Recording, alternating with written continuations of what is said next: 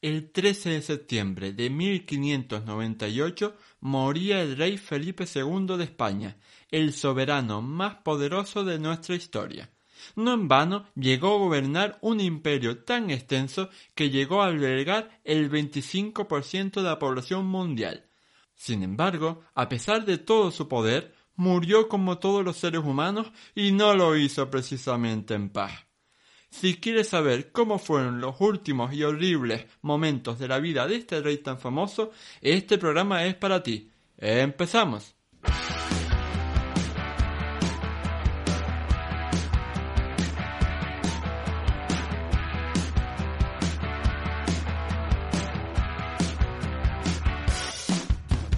Muy buenas a todos y bienvenidos al episodio 54 del podcast de Historia el programa con el que cualquier persona puede aprender sobre historia independientemente de su formación o nivel de conocimientos previos. Soy Oscar Hernández, historiador y divulgador histórico. Me puedes leer en mi web Historia y puedes seguirme y contactar conmigo en mis perfiles en Facebook, Twitter, Instagram y TikTok.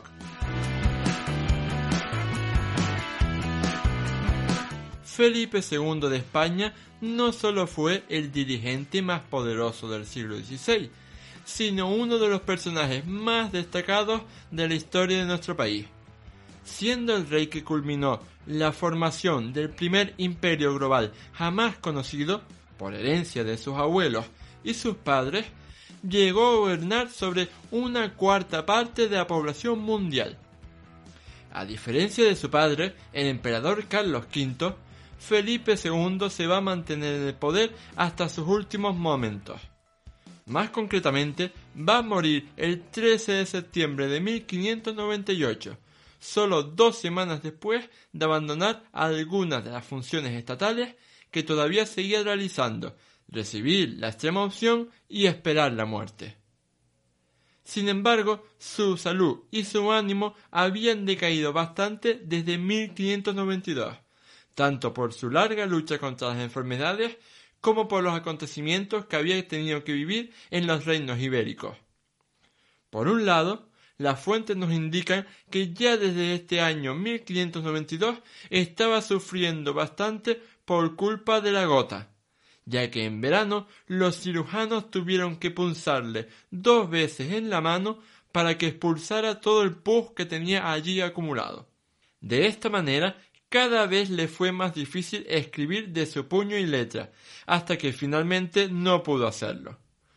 Por otro lado, y solo por mencionar algunos de esos acontecimientos, podemos hablar de la crisis aragonesa abierta tras la fuga de Antonio Pérez y los tumultos de Zaragoza, o la conjura del pastelero de Madrigal, planificada por el fraile agustino Miguel de los Santos y en la que se vio implicada Ana de Austria, hija ilegítima de don Juan de Austria. Tras volver de Aragón, el rey, que ya caminaba con bastón, ojo, había empezado a despojarse de parte de sus responsabilidades, nombrando una junta de gobierno encabezada por Cristóbal de Maura. Esta es una figura clave que lo acompañaría y lo ayudaría a despachar los asuntos estatales más relevantes hasta su retiro total a finales de agosto de 1598. Además, mandó a su sobrino, el archiduque cardenal Alberto, que dejara su puesto de virrey de Portugal para que viniera a la corte tanto para ayudarle a él como para ayudar al príncipe Felipe en su incorporación progresiva a las tareas de Estado. Ambos asistían junto al rey a las reuniones de las juntas, a las ceremonias oficiales y religiosas y a las celebraciones. Con el paso de los años, su salud no hizo más que empeorar. Casi todo el mes de mayo de 1595, por ejemplo, se lo pasó con ataques constantes de fiebre.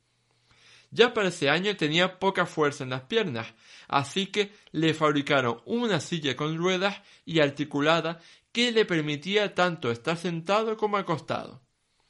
En 1597 la gota le provocó numerosas llagas en las manos, los pies y el cuello, y ya no la abandonarían. A finales de junio de 1598, el rey, que hasta entonces gobernaba desde el alcázar madrileño, ordenó su traslado al monasterio del Escorial, sabiendo que le quedaba poco tiempo de vida y queriendo pasarlo en su refugio predilecto. Para no agravar sus dolores, la comitiva del traslado avanzaba lentamente y él iba en su silla, movida por porteadores. A partir de este momento, Felipe II atravesó sus momentos finales. La gota se le intensificó tan agudamente que no soportaba siquiera el roce de las sábanas de la cama, y encima un tumor maligno le afloró en una pierna. Por si no fuera suficiente, se quedará en los huesos, va a sufrir de más llagas por todo el cuerpo por no moverse, y experimentará una incontinencia tal que llevó a abrir una abertura en el lecho para que el monarca no tuviera que levantarse para hacer sus necesidades. Y en medio de ese tormento perpetuo le visitaba Cristóbal de Moura para informarle acerca de los asuntos estatales más relevantes. En sus últimas semanas de vida, Felipe II no cambió de ropa ni de sábanas. Hizo que su hija Isabel Clara Eugenia permaneciera siempre a su lado, que le pusieran cerca del lecho algunas de sus reliquias más veneradas y que se leyeran continuamente los textos sagrados, sobre todo los de la pasión de Cristo. En fin, ya se pueden imaginar el panorama. El olor en la habitación era insoportable y eso a pesar de los intentos de su hija y los sirvientes por disimularlos. Los dolores y la fiebre eran constantes, por lo que siempre, siempre estaba sediento.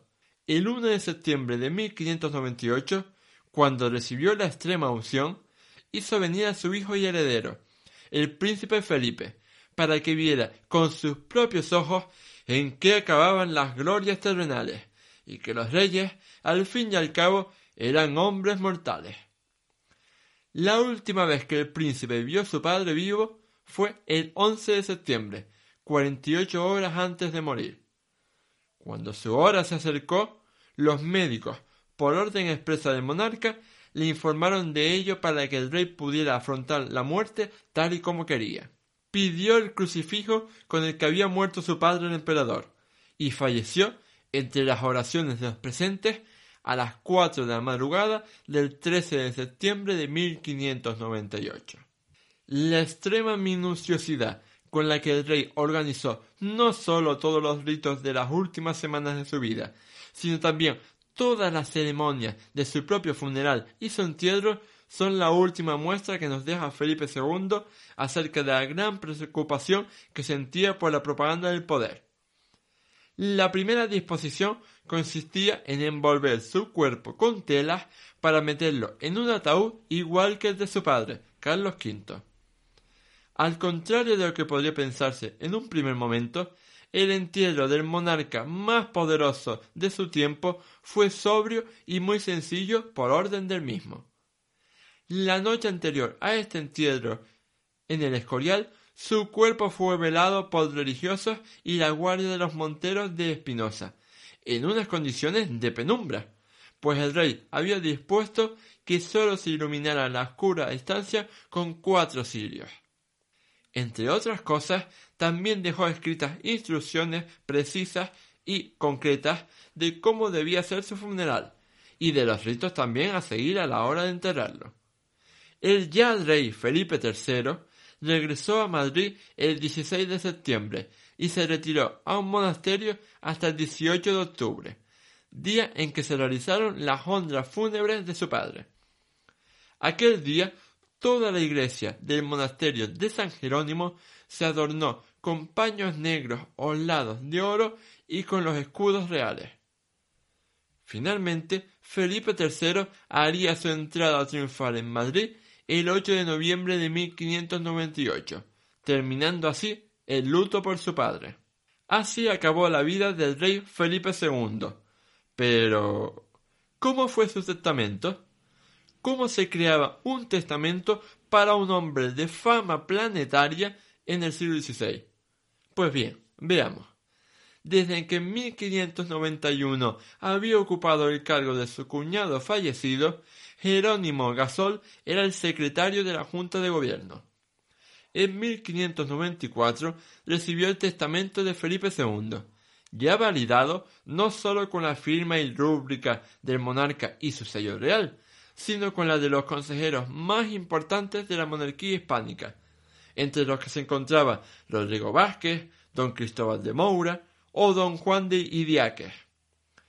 En contraposición a lo que harían sus sucesores, tanto Felipe III como Felipe IV, Felipe II va a firmar su testamento cuatro años antes de morir, en un contexto que así lo exigía.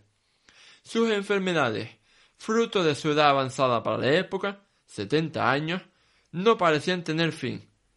Además, a nivel internacional existía un relativo equilibrio europeo, y el futuro de su hija favorita, Isabel Clara Eugenia, no parecía guardar esperanza de ser reina de Francia. En referencia a esta última, el codicilo, suscrito tres años más tarde, reservará la segunda cláusula al matrimonio de Isabel y a la dote del mismo, los Países Bajos. Veamos ahora más detenidamente el testamento de Felipe II en sí. Es un documento que está dividido en 49 cláusulas. Las 19 primeras cláusulas, profesión de fe, enterramiento, pago de deudas, limosna, celebración de sufragios, etc., son las que podríamos encontrar adaptadas en el testamento de cualquier particular, mientras que las treinta restantes son las últimas voluntades de un gobernante. Estas treinta disposiciones se dividen de tal modo que entre la número 20 y la 27 se ocupan de la monarquía hispánica, centrándose en tres temas de gran relevancia la integridad del patrimonio real, la permanencia de la unión de las coronas de Castilla y Portugal y la devolución de lo enajenado a la Iglesia y las órdenes militares, un tema crucial en la política ascendística de Carlos V y Felipe II. A continuación, y tras los consejos a su hijo en su condición de heredero, se inicia la parte del testamento más internacional, entre la cláusula 28 y la 42. En ella, el monarca establece el orden sucesorio y la temporal separación de los Países Bajos en favor de su hija Isabel Clara Eugenia. Por último, las cláusulas finales de la 43 a la 49 sirven para asegurar y refrendar la inalterabilidad del contenido del testamento. De entre todas las cláusulas, quizás las más llamativas sean las referidas al orden de sucesión y a la monarquía hispánica. Si el príncipe Felipe fallecía antes que su padre o sin descendencia, su hermana Isabel Clara Eugenia sería la heredera universal, a condición, claro, de que se viniera a vivir a España con sus hijos. Los siguientes en la línea sucesoria eran Catalina y sus hijos, teniendo la misma condición que su hermana Isabel. El carácter altamente previsor de Felipe II también se mostró cuando dejó dispuesto que, de morir todos sus hijos y todos sus descendientes, la heredera universal de la monarquía hispánica sería su hermana María de Austria, que había sido emperatriz consorte del Sacro Imperio Romano Germánico, y después encima los hijos de ésta. Por si toda esta línea super larga de pretendientes al trono no fuera suficiente, Felipe II va aún más allá al establecer que, de morir todos sus hijos, todos sus descendientes, su hermana y los hijos de ésta, es decir, sus sobrinos, la sucesión debía seguir la disposición de las leyes de las siete partidas, siempre teniendo en cuenta que había que nombrar a un único y universal heredero que debía ser un verdadero católico. En último lugar, para dar por terminado este breve podcast, me gustaría hacer un par de recomendaciones bibliográficas centradas en la vida y el reinado de Felipe II. Del rey prudente se han escrito muchísimas biografías, pero mis favoritas son las escritas por Geoffrey Parker, Manuel Álvarez Fernández y Enrique Martínez Luis. Todas estas biografías son totalmente increíbles, maravillosas y extremadamente largas. Así que cualquiera va a poder aprender todo lo que le dé la gana sobre el monarca más importante de nuestra historia. A un nivel más particular, Me gustó mucho cuando lo leí el libro de Fernando Bouza sobre la propaganda del poder de Felipe II, así como el libro sobre la corte real capitaneado por José Martínez Millán. Estos son solo unos pocos ejemplos, pero te recomiendo que busques en tu librería favorita más libros, porque uno nunca se cansa de leer más y más sobre este rey tan importante y tan fascinante. Ahora sí, ha llegado el final del programa 54 de Historia. Si quieres expresar qué te ha parecido este podcast, darme alguna sugerencia sobre temas a tratar en el futuro, hacerme alguna pregunta directa sobre Felipe II o recomendarme algún libro que deba leer, no dudes en dejarme un comentario. Dicho todo esto, no me queda más que invitarte a darle a me gusta, a puntuarnos con 5 estrellas si nos escuchas desde Apple Podcast o Spotify, a suscribirte al programa y a compartirlo en tus redes sociales para que llegue al máximo público posible. Nos vemos en el próximo programa de historia. Hasta luego.